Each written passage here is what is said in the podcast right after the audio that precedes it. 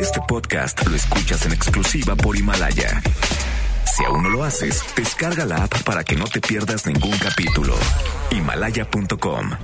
MBS Noticias presenta a Víctor Sánchez Baños, el trasfondo de la política y los negocios.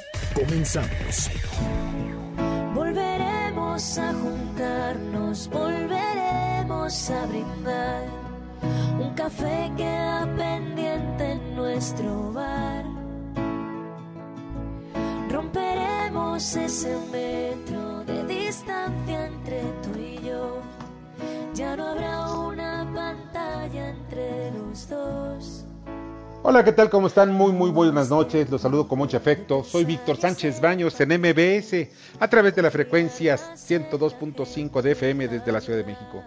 Acompáñanos durante una hora para que juntos analicemos y discutamos la información de los asuntos de poder y dinero que leerás y escucharás mañana. Sintonízanos en vivo en streaming en mbsnoticias.com. Está conmigo en la cuarentena autoimpuesta Bernardo Sebastián. ¿Cómo estás? Hola, ¿qué tal? Muy buenas tardes, Víctor. La verdad, aquí ya estamos listos para este programa y ya a punto de tener todo como es necesario en una cuarentena cuidándonos y preparados para varios días de encierro. Y también está Armando Ríos Peter. Armando, ¿cómo estás? Mi querido Víctor, feliz como siempre estar contigo con el amplio auditorio en la cercanía y en la lejanía virtual, digital. Sí. Estar contigo, ¿no? Sí, así es, en la cercanía y en la, en, la, en la, lejanía virtual. Y en el estudio está Carmen Delgadillo. Carmen, ¿cómo estás? Buenas noches. Hola, ¿qué tal? ¿Cómo están ustedes? Muy buenas noches a todos. Debate. Comunícate. Comenta a Víctor Sánchez Baños en MBS. Twitter, arroba B. Sánchez Baños y arroba MBS Noticias. Un día después de que la Organización Mundial de la Salud declarara a México en fase 2, el gobierno aceptó que estamos en fase 2, ya cuando van dos muertos, según salud, a consecuencias de la del COVID-19. Son 405 contagiados, tenemos 1.219 sospechosos. En estos momentos se realiza una reunión con el, con el presidente de la República y su gabinete legal y ampliado, precisamente para darle seguimiento a la pandemia. En el mundo van 423.867 casos confirmados hasta hace unos minutos, según la Organización Mundial de la Salud. El número de muertos asciende a 18.971 y 105.802 recuperados. Italia sufrió la muerte de 743 personas en las últimas 24 horas y le siguió España con 680. Son las dos naciones que han recibido el peor impacto del coronavirus. El vocero del gobierno ante la pandemia, Hugo López Gatel, reconoció que en México hay un respirador mecánico por cada 23 mil mexicanos. Y en Estados Unidos están muy preocupados, sí, de verdad, mucho, muy preocupados, porque hay uno por cada 4.500 habitantes. Imaginen ustedes.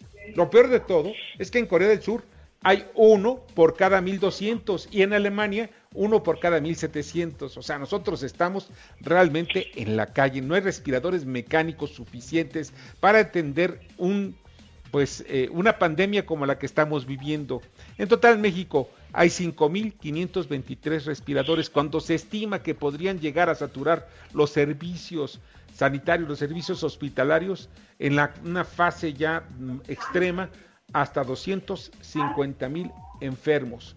En total, esto hay 49.083 camas hospitalarias, pero la mayoría ya están ocupadas con pacientes de diversos malestares. Esos son los, son los números duros que dio la Secretaría de Salud, no son los que nosotros investigamos, son de la propia Secretaría de Salud, que también informó que tiene 2.446 camas, camas de terapia intensiva, 9.090 monitores de signos vitales y 1.040 ambulancias, solo 356 unidades de terapia intensiva.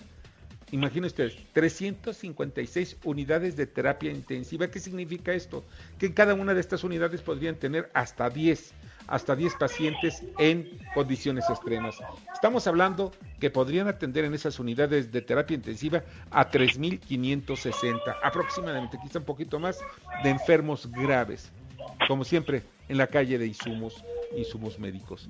Más adelante en, este noticiero platicaremos con el esposo de una abogada de 61 años de edad que murió por el COVID-19 19, todo su crucis para no recibir atención médica, incluso en hospitales privados. Un yucateco de 72 años de edad murió víctima del virus en el Perú. Se quedó varado luego de que las autoridades mexicanas no pudieron rescatarlo y cuando menos o cuando menos poner un hospital para que recibiera atención médica adecuada. Trump y el Congreso de Estados Unidos acuerdan un plan de estímulos fiscales valuado en 2 billones de dólares para enfrentar el coronavirus. El gobierno de Estados Unidos autorizó a médicos de todo el país a usar el plasma de la sangre de pacientes que se recuperaron del coronavirus para tratar a aquellos en estado crítico, en lo que se supone, para algunos expertos, la mejor solución de la esperada cura. Investigadores de Estados Unidos detectaron rastros de coronavirus dentro de cruceros hasta 17 días después del desembarco de pasajeros. Esto es una de las llamadas de atención porque decía precisamente la OMS que pues el virus se muere en plástico y ahí en la temperie, intemperie en unas cuantas horas. No, no, no, llega a durar hasta 17 días. Trump dijo que le gustaría tener Estados Unidos abierto para el día de Pascua, el domingo 12 de abril, para que no siga deteriorándose la economía. Y por otra parte, el alarmante descubrimiento de, a bordo del Diamond Princess, que es donde se está detectando también que hubo, hubo problemas graves de salud de varios de los, de los eh, viajeros. En Italia admiten que podría haber 600 mil contagiados de coronavirus, 10 veces más que los registrados en China durante la época de, la, la cresta más importante. Las autoridades migratorias de Estados Unidos reportaron el primer caso de un detenido de COVID-19, es un mexicano en Nueva Jersey. El secretario de Hacienda, Arturo Herrera, en la mañanera sobre el tema de salud dijo que se destinarán 25 mil millones de pesos a estados para atender el COVID-19. A partir del martes, la UNAM realizará pruebas para detectar el coronavirus entre académicos, trabajadores y estudiantes, solo quienes tengan una infección respiratoria. El primer ministro japonés, Shinzo Abe, anunció que acordó con el Comité Olímpico Internacional que preside Thomas Bach posponer los Juegos para el 2021.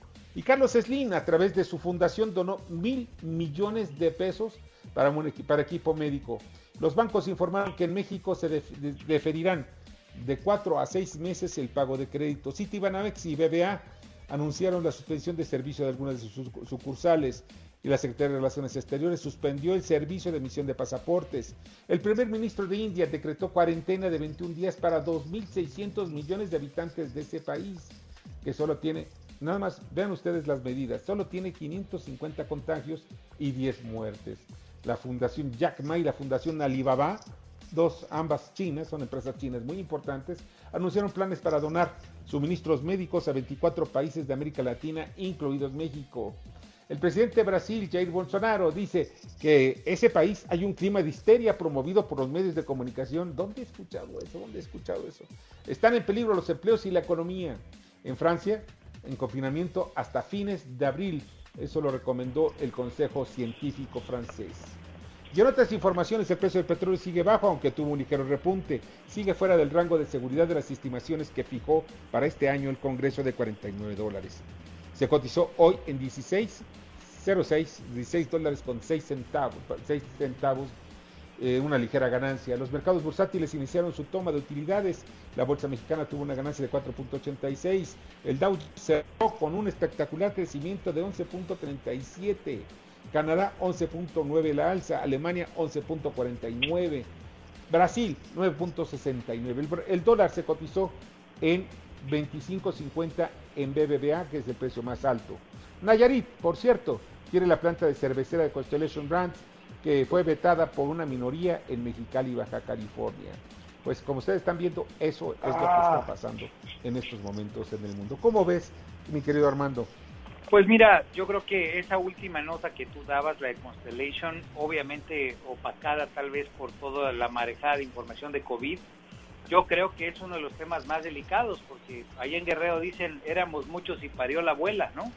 Eh, viene, un, viene un mes complicado y un, año complicado, si no es que más, y rechazar una inversión tan importante por un pues por una votación tan pobre con tantas limitaciones la propia consulta popular me parece que es preocupante y que seguramente tendrá repercusiones en la inversión privada, tanto nacional obviamente, que no la ha habido lo suficiente, como internacional en este momento, mi querido Víctor. Sí, es una, es una señal horrenda, de verdad. Ahora, tiene que pagar el gobierno, y eso es lo más grave, tiene que pagar una indemnización precisamente por este asunto. Mira, Armando, ya está la línea telefónica, le agradezco muchísimo a Rafael. Él es un abogado, una persona que sé de algunos de sus antecedentes eh, por ser un hombre aguerrido, pues su esposa falleció eh, ayer precisamente por COVID-19. ¿Cómo estás, Rafael? Buenas noches. Pues, como puede ser una persona que se le murió ayer a su esposa, así estoy. Lo sé, lo sé, lo, entiendo y nuestros, nuestras condolencias. Eh, el pues caso es que, sí, te quiero preguntar. Oye, primero quiero agradecerte la, la oportunidad de decirle a la gente. Mira, entrando así en materia, mi, mi intención no es buscar venganza, mi intención es mi preocupación fortísima por la seguridad de la gente. Nosotros viajamos en un avión, en un Airbus enorme, ocho filas por, por línea, y eran un montón de, no sé si había 200, 300 pasajeros. Pero esa gente viajó junto con una señora que ya se murió de COVID-19 aquí en México. Para mí que esas personas corren peligro fue el vuelo 6403 de la línea Iberia que llegó a la Ciudad de México el lunes 16 por la tarde, tarde-noche. Así es. Ese, es mi primer, mi primer punto. Así es. Que me tiene angustiado. Ahora sí, pero preguntarme algo adelante. Sí, mira, primero quiero que me platiques un poco. Tú saliste, que fuiste de vacaciones en compañía de tu esposa y tus hijos. Te fuiste un hijo y una nuera. Europa. Sí. Y en el, en el, eh, el viaje tu esposa empezó a sentirse mal. Eh, sí. ¿dónde, eh, ¿Me podrías platicar cuál fue el recorrido que hiciste? Y desde Mira, nosotros este, llegamos a Londres, llegamos a Londres, de ahí nos fuimos este, a París, de ahí nos fuimos a Italia. En Italia, en Italia este, nos avisaron que nosotros teníamos que llegar a Roma, porque de Roma salía nuestro vuelo con rumbo a España para regresarnos a México. Entonces nos avisan que Roma está cerrado y que no van a salir los vuelos y entonces iniciamos una travesía así muy muy extraña, muy larga. Tardamos tres días en carretera. Corrimos por toda la, península desde Florencia para arriba. Llegamos a Francia. Entramos a Francia por, por Niza, por la costa azul francesa. Cruzamos todo Francia. La frontera llegamos hacia la frontera española y llegamos a descansar, bueno, ya nos habíamos parado en Niza a dormir y nos paramos en, en Barcelona. De Barcelona... ¿Cuándo fue? Eh, ¿Qué, fecha fue? Ay, mira, yo, la, sí, continuemos mejor con tu relato, discúlpame. Sí, sí, sí, sí, y... Ya estando en España. Pero ya, ya habíamos suspendido el viaje. Entonces llegamos a Madrid y ahí este, nos quedaron, nos tuvieron confinados en un hotel con todas las medidas de seguridad, no como aquí en México. Ese es otro de los puntos importantes, que yo creo que el gobierno federal tiene una grave responsabilidad, irresponsabilidad, mejor corrijo, por no haber tomado con seriedad las cosas. Eh, este confinamiento consistía en que no podíamos salir de los no no había restaurantes no había bares no había cines no había este museos no había nada entonces solamente nos permitían o comer en el restaurante del hotel o salir a comer alimentos para llevar. Todos los, desde esa fecha, todos los restaurantes de, Madrid estaban cerrados y solamente vendieron la comida para llevar con la restricción de que aunque el local fuera grande, solamente podían entrar tres personas por turno a que se les dieran su comida y cada uno tenía que tener una distancia de metro y medio. Pero en serio, ¿eh? no un juego. se, se, enojaban si, si tú te acercabas más de metro y medio. Toda la personal con guantes, y con cubreboca. Así estuvimos cuatro días hasta que ya pudimos tomar el avión. Ahí hay otro acto de irresponsabilidad ahí del gobierno mexicano. Sí. Cuando se sabe que Donald Trump va a cerrar o cerró la frontera mexicana, y no te firmo porque yo no estaba viendo las noticias mexicanas, sí. Eh, estaba yo metido en las noticias españolas para saber cómo nos íbamos a ir de ahí. Y este, se dice que a Estados Unidos no, mucha gente cree que se cerraron las fronteras de Estados Unidos y eso no es así. Lo que se cerró fue a los extranjeros. Entonces, la gente que quería llegar a Estados Unidos en este momento aprovechó de que el gobierno mexicano no cerró los aeropuertos mexicanos a los extranjeros, cuidado, ¿eh? O sea, yo no digo que se cerraran los aeropuertos, sino que al igual que estaban haciendo todos los países, prohibir la entrada de extranjeros. Los extranjeros que querían entrar a Estados Unidos buscaron desesperadamente boletos para México y de México se cruzaron por tierra para Estados Unidos, que fue lo que yo oí de varias personas que estaban haciendo. Entonces, eso provocó, nosotros nos hubiéramos podido venir cuatro días antes si no hubiera sido por esa situación de, sobresaturación de vuelos. Había unas congestiones ahí de lista de espera buscando salir desesperadamente de España. Y un mercado negro también de los boletos, porque sabía que estaban ya disparándose los precios en forma exorbitante. Pues sí, pues sí. No, no me enteré, pero sí, sí debió haber sido eso. Así es. Así llegamos aquí a México, después de las medidas de seguridad allá. Este, si quieres, te mando fotos, tomé fotos. En la total irresponsabilidad del gobierno mexicano, llegamos a un aeropuerto y te lo describo de una manera fácil. Imagínate una estación del metro de transbordo en hora pico. Así estaba el, el, aeropuerto. Pero la única diferencia la única diferencia es que la gente traía maletas y pasaporte en la mano para pasar la migración. Pero el metro, el personal, a diferencia del personal europeo que no dejaba que te acercaras a metros de medio y medio, mira lo que hicieron, pusieron masking tape en, el piso y te decían detrás de la raya. Y llegaba alguien, no sé, por decir yo, con mi hijo o mi esposa y me acercaba y nos gritaban con unos gritotes, aléjese, metro y medio de distancia, aunque fueras familia. Y así pues, las, las colas se hacían enormes porque había que tener metro y medio de distancia entre persona y persona. Después de eso llegamos a eso que te digo, si quieres te mando las fotos. Este, El metro, así. El personal mexicano sin ninguna medida de seguridad. Yo no sé cómo es que van a vivir esos pobres agentes aduanales, esos pobres agentes de migración. Si, si trataron con tanta gente que venía con COVID-19, realmente es un atentado contra la seguridad una falta de ética y de responsabilidad. Ya llegamos aquí el lunes y el martes mi mujer ya se siente muy mal. Entonces nos dirigimos hacia el hospital ABC, donde fuimos estafados con 25 mil pesos, pagados en caja. ¿Por qué digo que fuimos estafados? Yo lo digo con toda la responsabilidad, yo soy abogado y acepto que me demanden porque quisiera que me demandaran. Yo pacté con, bueno, mi hijo pactó con el, con el hospital ABC, que se le iban a hacer unas pruebas a mi esposa, que iban a ser entregadas de 48 a 72 horas, lo cual me pareció razonable, no, no, no, yo no sé de esas cosas, y aceptamos. El plazo para acabar era el jueves y el viernes de la, o el viernes de la semana pasada.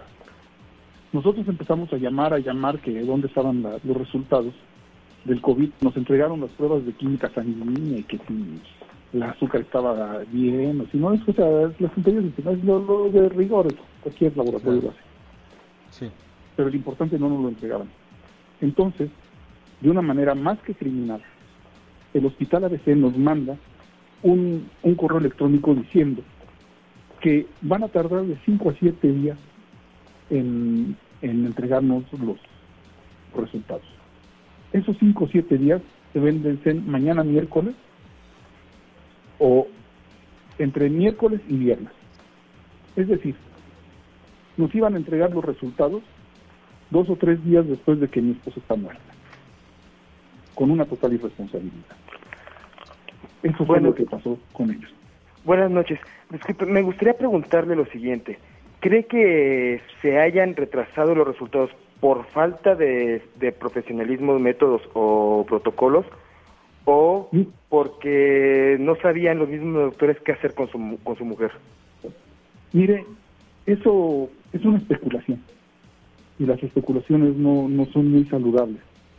El hecho es que mi esposa iba a morir con diagnóstico de, de neumonía. El COVID te mata por neumonía. Por eso en algún medio de comunicación leí que hubo 40.000 casos de neumonía nuevos que no se daban y lo que pasa es que yo afirmo que mucha de esa gente, después de mi propia experiencia, de que, de que están siendo, este, no sé cómo llamarle, maquillados los datos. Porque la gente está muriendo de neumonía. Mi esposa iba a quedar en su acta de defunción, neumonía, porque ella fue atendida de neumonía. Le dieron los medicamentos porque dijo el doctor, pues mire, no tenemos los dictámenes, pero su esposa tiene esto y yo la voy a tratar de salvar. Entonces, ¿cuál es la razón de esto? No lo sé. El día de hoy me llamó personal del hospital ABC para decirme que me iban a entregar los resultados de mi, esposa. Digo, oiga, ¿y para qué quiero los resultados si mi, mi esposa se murió desde ayer? Es que usted tiene que comprender que teníamos mucho trabajo. Mire, el hospital de ABC se burló flagrantemente de mi persona. Yo llamé desesperado el sábado porque mi mujer se ponía muy mal. Y me pasaron al laboratorio por teléfono. En laboratorio me dijeron que no tenía nada que ver porque eso lo llevaba, este, ahí siempre se me olvida la palabrita esta, este, la, el área de epidemiología. Epidemiología, sí. Eh, y ya dio tanto la palabra que las palabras que se me olvidan. Pero bueno. Entonces, epidemiología, dice, pero comprenda que los sábados no trabaja epidemiología. Oiga, ¿qué les pasa? Dice, pero me dieron un otro número, llamé, el teléfono, este, una extensión, pues la extensión no, no contestó porque estaba cerrada. Volví a llamar, llamé tres, cuatro veces. Oiga, señorita, no se burle de mí. Dice, mire, le voy a dar el teléfono de la, de la jefa de epidemiología. Llamé a ese número de teléfono y el teléfono estaba apagado. Estaba el buzón. Me volví a comunicar, me urge, mi esposo estaba poniéndose muy grave ya. Me urge, por favor, por amor de Dios, ayúdenme.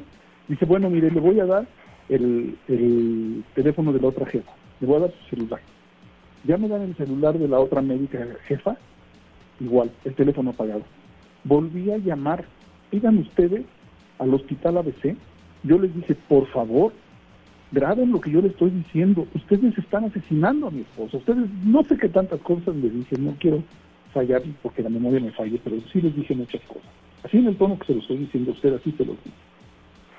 Y yo les dije, dice, es que comprenda que pues no trabajan, digo, mire, en cualquier hospital que se respete, y nosotros venimos a la ABC porque nosotros pensamos en algún momento que era una institución seria, un médico no deja de trabajar. Si deja de trabajar, se queda alguien en su, en, su lugar para las emergencias. Claro. ¿Cómo es que, que no hay un médico en un hospital de este tamaño? Total, me desesperé, ya colgué. Eh, sucedió lo de, y esa es otra historia, con el gobierno de la Ciudad de México, que mis hijos ya también se habían comunicado, muy a Locatel, muy amablemente contestaron, quedaron de venir el sábado y todavía estamos esperando que llegue el médico para revisar a mi esposa. Mi esposa fue incinerada el día de ayer. Rafael, eh, buenas noches. terrible, sin duda alguna, pues desgarradora la, lo que nos has contado. La, la pregunta que yo te quisiera hacer es, ¿cuánto tiempo, si tienes, eh, digamos, algún diagnóstico o tuviste algún conocimiento técnico de cuánto tiempo tardó tu esposa entre contraer eh, pues, la enfermedad y cuando 14 días es el periodo. me dijeron que eran 14 días. Yo no soy médico, pero eso nos dijeron. Y ella llegó a México y aquí ya tuvo los...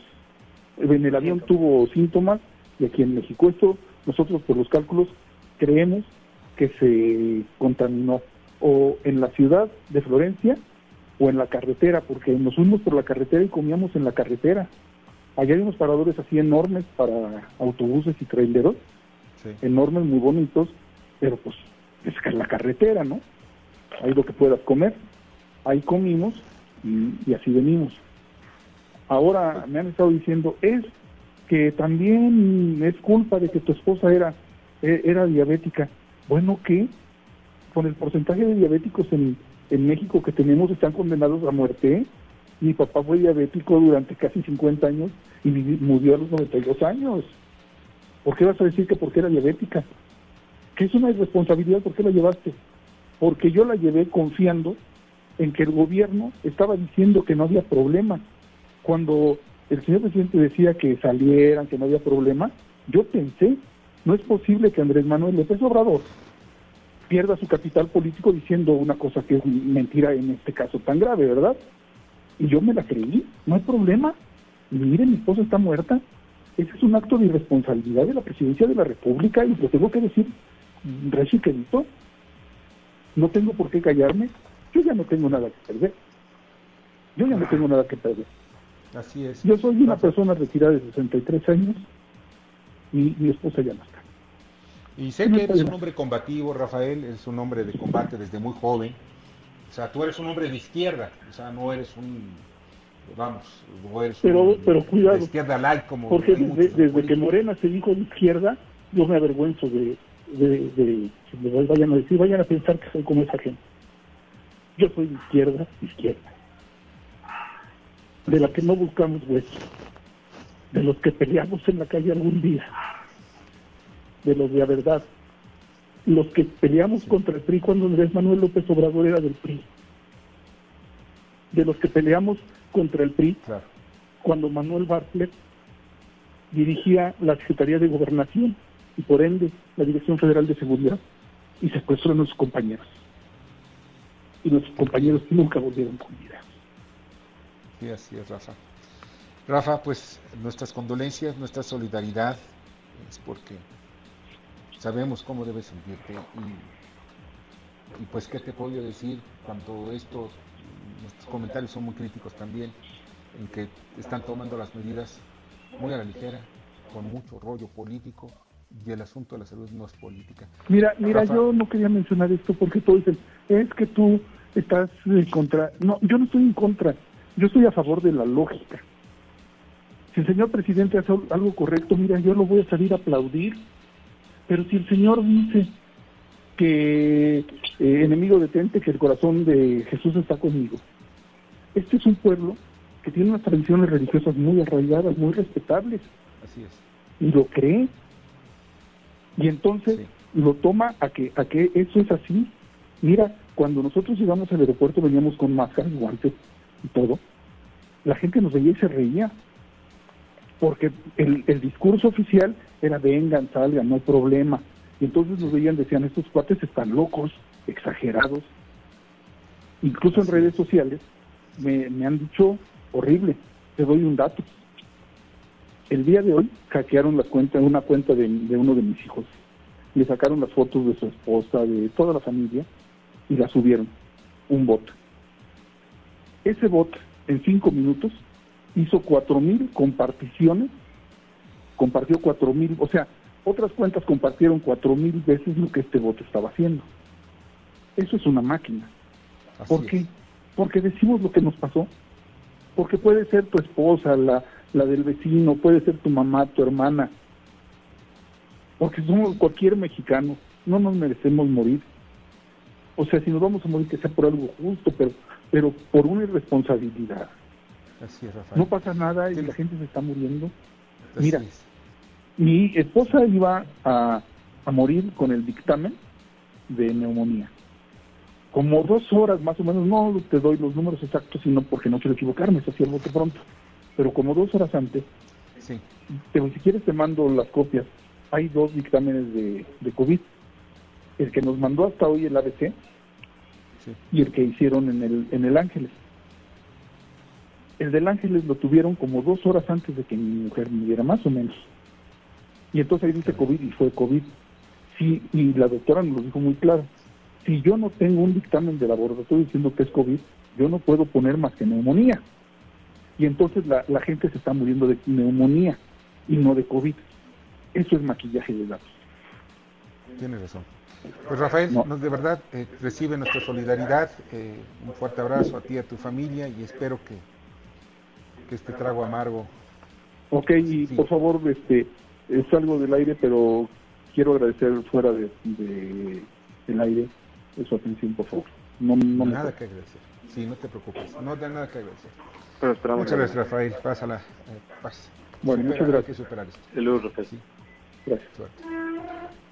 Y vamos a un corte, pero antes del corte, vamos con, con Jorge Gordillo a su comentario de su análisis económico y financiero.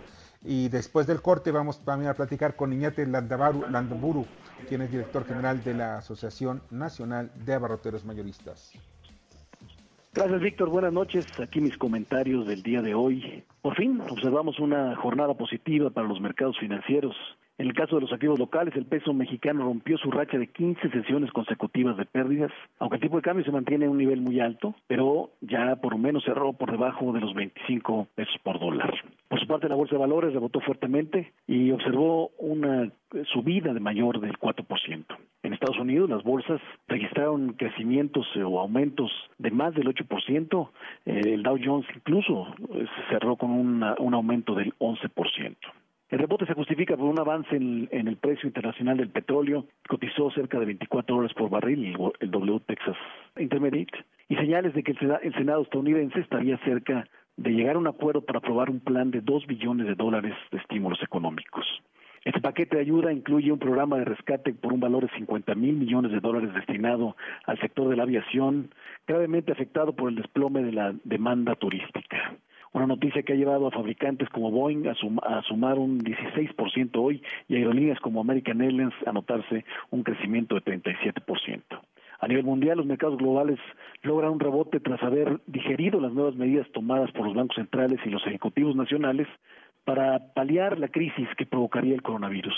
Mientras miran de cerca cómo avanza la pandemia y cómo implantan los gobiernos las decisiones de confiar en sus ciudadanos. En ese sentido, las buenas noticias llegan de dos países afectados, Italia, donde desciende el número de infectados diarios, y China, donde se levantará el confinamiento de la provincia de Zhejiang, epicentro de brote, el 9 de abril. Es un buen día, es un día positivo en tantos malos, no ha acabado la crisis en el sector financiero, pero festejamos un día de respiro. Hasta aquí mis comentarios del día de hoy, Víctor. Buenas noches. Escuchas a Víctor Sánchez Baños. Vamos a una pausa y continuamos. Víctor Sánchez Baños en MBS Noticias. Continuamos.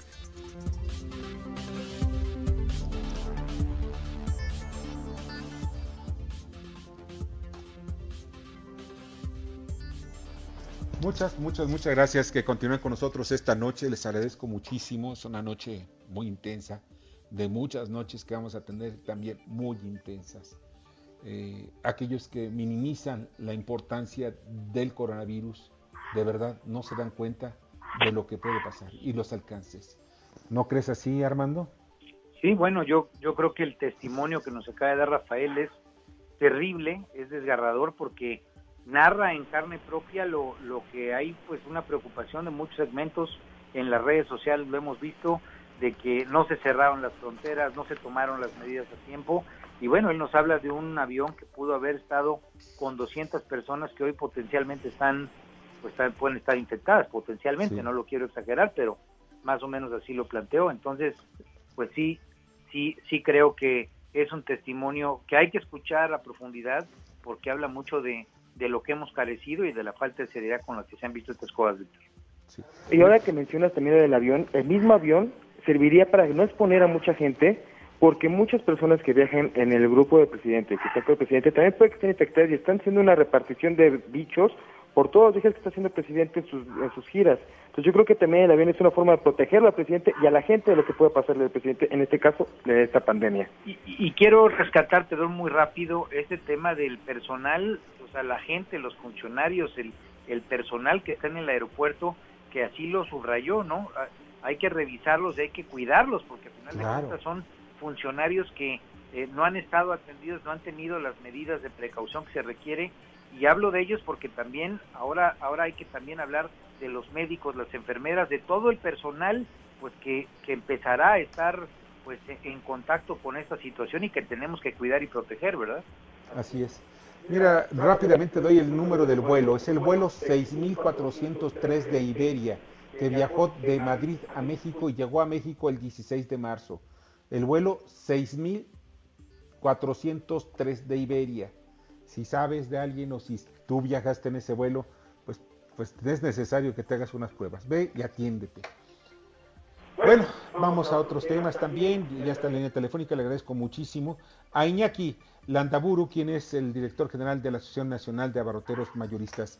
Iñaki, ¿cómo estás? Buenas noches. Pues gracias a Dios, muy bien. Espero que ustedes también, Víctor. Sí, también gracias a Dios estamos bien, afortunadamente.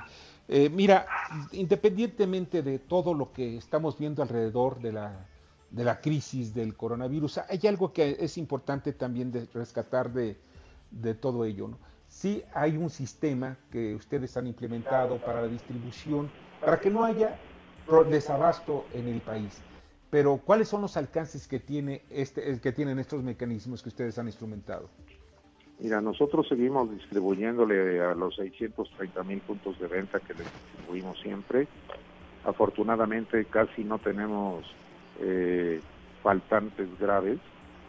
En las dos semanas pasadas sí se nos acabaron eh, partes de limpiadores, cloros, obviamente los geles famosos, las toallitas eh, para, para limpiar, pero el resto de los productos seguimos teniendo alrededor de 35 días de inventario y estamos surtiendo a todo el mundo. Esos 35 días de inventario. tiendas abiertas. Hemos puesto todas las precauciones con nuestra gente y estamos implementando cosas como que en las cajas la gente no se pare uno pegadito al otro, sino dejen cuando menos un metro de distancia entre uno y otro para tratar de evitar que nuestros consumidores también se vayan a infectar. Oye, Iñaki, en esto que es muy importante, sobre todo la distribución de alimentos en momentos de crisis y de una pandemia de estos niveles, eh, ¿Qué es lo que tenemos al final de, todo ello? Podemos pensar que esos 35 días que tú dices que, tienen ustedes inventarios se van a estar surtiendo constantemente o podrían frenarse. Mira, sí nos siguen surtiendo, sí, los proveedores han estado cumpliéndonos con los pronósticos que teníamos, por lo cual yo invito al público a que no haga compras de pánico. Y sí quisiéramos pedirle al gobierno federal que aclare muy bien y que tome determinaciones importantes que no están sucediendo, al municipal y a los estatales que nos ayuden porque es increíble que en esta gran crisis que estamos viviendo nos sigan tratando de robar camiones en las carreteras ¿sí? o tratando de asaltar tiendas en los puntos de venta. Necesitamos todos pensar que esto es en serio, no es un juego, no podemos seguir abrazándonos y besándonos nosotros estamos tratando de que todo llegue perfectamente limpio a la gente. Esta crisis nos va a ayudar a que en un futuro nuestros parámetros de limpieza, de orden y de inventarios sean mucho más estrictos de lo que teníamos anteriormente. Pues Iñaki, de verdad no sabes cuánto agradezco que hayas estado con nosotros esta noche y pues estaremos platicando contigo en el transcurso de los próximos días para saber cómo va este pues la distribución de abarrotes, de alimentos, que es una de las cosas que debemos estar todos pendientes. Esperamos que nos sigan surtiendo, ¿sí? sabemos que en algunos productos el precio del dólar nos va a afectar porque los insumos son en dólares, como puede ser jabones o pastas de dientes pero que no se cree pánico. Los productos van a seguir existiendo y van a poder tener acceso a ellos en la tiendita de la esquina o en nuestros puntos de venta. Sensacional. Bueno, Iñaki, muchas gracias y pasa buena noche. Gracias a ustedes y México es muy fuerte y tenemos que seguir muy fuerte. Así va a ser, así va a ser Iñaki. Qué bueno. Iñaki Landaburu, director general de la Asociación Nacional de Abarroteros Mayoristas. Y vamos a un corte y al regresar estaremos platicando con dos mexicanos que están precisamente en el extranjero y cómo ven la situación en sus países. Escuchas a Víctor Sánchez Baños. Vamos a una pausa y continuamos. Víctor Sánchez Baños en MBS Noticias. Continuamos. Muchas, muchas, muchas gracias que continúen con nosotros esta noche en MBS, en MBS Radio, en MBS Noticias. Y ya está en la línea telefónica. Le agradezco muchísimo a Ricardo Robledo, estudiante de la maestría de Química Ambiental en Alemania. Hola, ¿qué tal Ricardo? ¿Cómo estás? Buenas noches eh, en México, buenos días de madrugada allá en Alemania. ¿Cómo? Hola, buenos días. Muy bien, ¿y tú? Muy bien, muchas gracias. Bueno, ¿qué parte de Alemania te encuentras? Estoy en la ciudad de Bayreuth, cerca de Nuremberg. Ah, vaya, están más al norte. Oye, eh, estamos hablando de que Alemania es uno de los países que pues nos dicen que están haciendo las cosas bien en materia de control del coronavirus.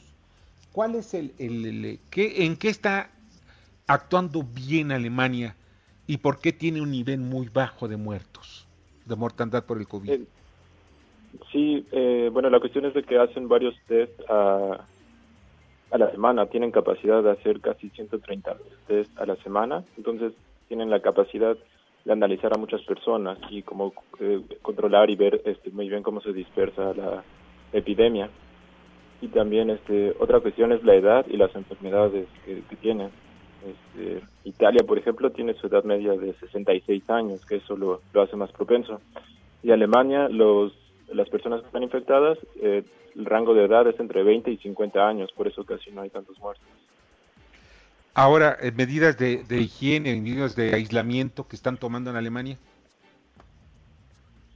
Sí, persona infectada se queda en un hospital y este, se queda como en cuarentena, aislado en, en ese hospital. No se quedan en sus casas. Eh, también está ese mensaje de, de, si tienes este síntomas que te quedes en tu casa y te vienen a hacer pruebas a tu casa. Sí. Armando Peter. Sí, claro. ¿Qué tal, Ricardo? Eh, comentas este tema del número de pruebas como uno de los elementos, digamos, importantes. ¿Nos puedes explicar un poco más cómo está funcionando? Porque en el caso de Corea del Sur también parece ser que fue algo que, que determinó que verdaderamente pudieran evitar que la, que la pandemia creciera lo que dicen las noticias es de que tienen capacidad para 160 mil pruebas a la semana, pero la verdad es que no sé muy bien cómo funciona. tienes que hablar a un número y vienen ellos y te toman muestras. Y, y, es la ciudadanía, digamos, la que está llamando continuamente o ellos también tienen alguna forma de, de, estar en contacto con la ciudadanía, es decir, eh, son los ciudadanos los que están en contacto con la autoridad cuando se sienten mal, cuando sienten que tienen fiebre, o, ellos tienen también brigadas que están en tierra auscultando a los ciudadanos. Eh, yo, creo que es una cuestión de los dos, eh, cuestión ciudadana de, hacer caso a las autoridades, pero también ha habido un poco de irresponsabilidad porque cuando empezó como todo lo feo, pues la gente seguía saliendo, seguía consumiendo en los restaurantes y todo, ¿no? que salió apenas Angela Merkel a decir de que por favor que respetaran todo, que tuvieran cuidado y que no tratan de salir al mínimo, ¿no? Y después se fortalecieron las medidas de aislamiento. ¿Cómo, cómo fue, digamos, el tránsito entre una u otra? Porque parecería que México está precisamente en ese momento en el, en el de donde las medidas de aislamiento parece que se fortalecerán o se endurecerán, esperemos que así sea. ¿Cómo fue en el caso de Alemania? Aquí fue un poco tarde porque empezaron a prohibir todo cuando ya había más de mil infectados. Este, por ejemplo, las clases se suspendieron a partir de 1500, 3000 infectados. Se cerró todo, así bares, este, teatros, cines, cuando ya había más de 7000 infectados, ¿no? Yo creo que México está actuando bien en esa cuestión de que este, obviamente tiene repercusiones económicas, ¿no? Aquí Alemania se tardó porque no quería que afectara tanto su economía, ¿no? Entonces, este, e-, esa es la comparación, ¿no? Aquí se empezó a cerrar casi todo cuando había 7.000 infectados, ¿no? Y ahorita, eh, eso fue el martes 17 de, marzo. Y ahorita el 23 ya fue que se ve, casi casi nada más puede salir con una persona y mantener una distancia. Bueno, pues estamos viendo que las cosas eh, en Alemania se tardaron un poco, pero pues al final de cuentas tomaron el control. Aunque Angela Merkel ya diga que ya no tiene, no tiene coronavirus. Pero en fin. Le van a hacer pruebas todavía. Sí, ¿verdad? Otras faltan otras dos pruebas. La primera dijo que no. resultó que no. Ricardo, muchas gracias. Ok, de acuerdo. Hasta luego. Muchas gracias también. Un fuerte abrazo, que, que sea leve. Ricardo Robledo, estudiante de la maestría de Química Ambiental en Alemania. Y vamos a unos mensajes y al regreso hablaremos con Daniel Paulino, el, nuestro comentarista deportivo, sobre la postergación de los Juegos Olímpicos. Escuchas a Víctor Sánchez Baños. Vamos a una pausa y continuamos. Víctor Sánchez Baños en MBS Noticias. Continuamos. Muchas, muchas, muchas gracias que continúen con nosotros esta noche en MBS. Y ya estamos en la línea con Daniel Paulino. Daniel, ¿cómo estás? Muy buenas noches. Ah, parece que todavía no está en la línea. Pues vamos a las columnas político-financieras que leerán el día de mañana en los periódicos diarios de la Ciudad de México. Y que, conste que está bastante, bastante nutrido. Vamos con Mauricio, ah, perdón, vamos con, tengo aquí la lista, pero nada más que no tengo la lista completa, perdón, con José Antonio Chávez. Adelante, José Antonio Chávez. Mañana en la columna aquí en el Congreso que se publica en el diario Ovaciones, llevamos como tema la ayuda que va a salir para ese millón de comercios y que ojalá salga rápido. Son taxistas, son talleres mecánicos, son taquerías, son fondas, son todos esos negocios que día a día tienen que sobrevivir. No pueden darse lujo. Esto y más mañana, Víctor. Buenas noches. Gracias. Buenas noches, José Antonio. Rogelio Varela.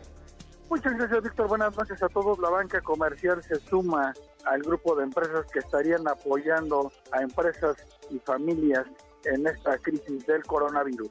Mañana en Corporativo en el Heraldo de México.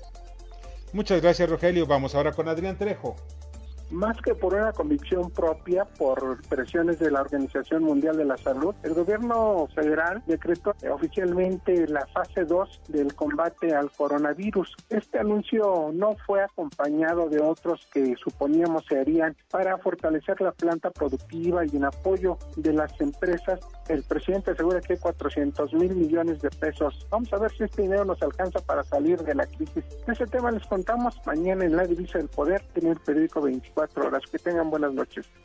Buenas noches, Adrián. Paco Rodríguez. La administración del señor López Obrador está verdaderamente paralizada frente a la situación de emergencia que estamos viviendo. No, algunos dicen que, que hay miedo por parte de la administración, otros dicen que hay incertidumbre. Lo que yo creo es que hay displicencia, hay desgano y lo peor es que hay hasta ignorancia para actuar en esta situación. Y frente a ello hay una absoluta certeza por parte de la población de que esto nos está llevando uno o al desastre o al fracaso. De esto te platico más mañana en www.indicepolitico.com, Víctor. Mientras tanto, como siempre, buenas gracias, muchas, muchas noches. Muchas noches también para ti, Paco. Ubaldo Díaz. Mañana, los casos que publica el diario La Razón, hablamos de ese duro enfrentamiento, de esas duras negociaciones que se dieron entre las bancadas del PRI, el PAN y de Morena. Pero el PAN quiere que haya 50 senadores en el Pleno y los demás en sus despachos. Un abrazo, Víctor. Otro para ti, Ubaldo, Lilia Arellano. Ya nos dimos cuenta que ya no quedaron ni el juicio ni la distancia y de alguna forma se demuestra cada día, sobre todo en las mañanas, que el gobierno se ha visto rebasado. Esperamos que surjan todos estos eh, dictámenes o decretos que debe emitir el Ejecutivo en el terreno laboral, económico, y realmente entonces sí fijar el gobierno su postura frente a la crisis que se avecina. De otra manera, parece que la pasaremos muy mal. Esto y más en Estado de los Estados de su servidora Lilia Arellano en las redes sociales y en los diarios del interior del país. Muchas gracias, buenas noches Lilia. Julio Brito.